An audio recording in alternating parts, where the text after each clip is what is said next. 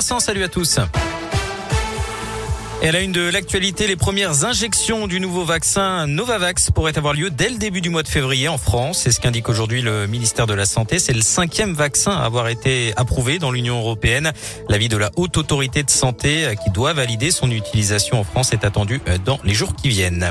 De son côté, Jean Castex a promis ce matin des masques chirurgicaux pour l'ensemble du personnel enseignant d'ici la fin du mois. Concernant le masque FFP2, plus protecteur, est déjà imposé par plusieurs pays européens.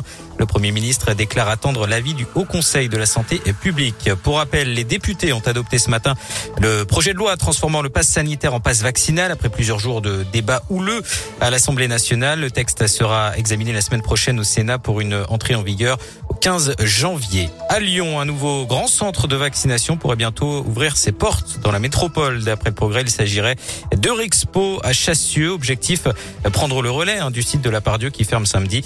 L'agence régionale de santé pourrait officialiser la nouvelle dans la journée.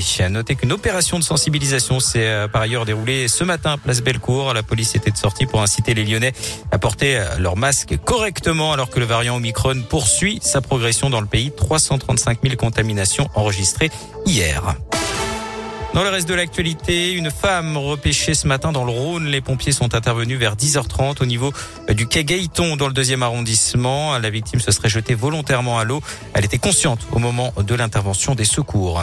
Une plainte pour homicide involontaire déposée cette semaine contre la prison de Villefranche-sur-Saône. Elle fait suite au, décès d'un détenu lundi. Il avait été retrouvé dans le coma la veille dans sa cellule. La victime souffrait de diabète et aurait pu manquer d'insuline. Sa compagne accuse l'établissement de ne pas l'avoir secouru comme il le fallait.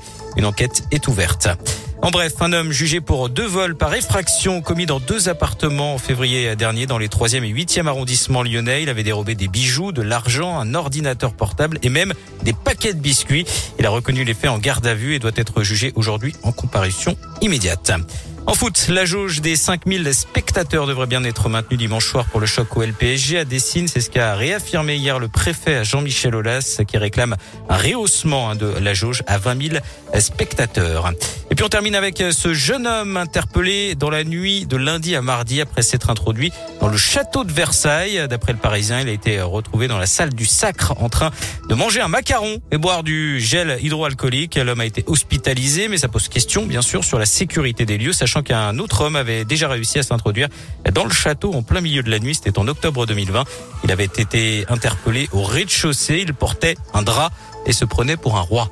Pratiquement 16h04, direction radioscoop.com avec la question du jour. effectivement, c'est l'épiphanie aujourd'hui. C'est pas grave. Vous êtes plutôt... Je suis pas le mieux placé pour juger concernant les bafouilles. Est-ce que vous êtes plutôt team brioche ou team frangipane? Eh bien, pour l'instant, un plébiscite hein, pour la frangipane, 74%.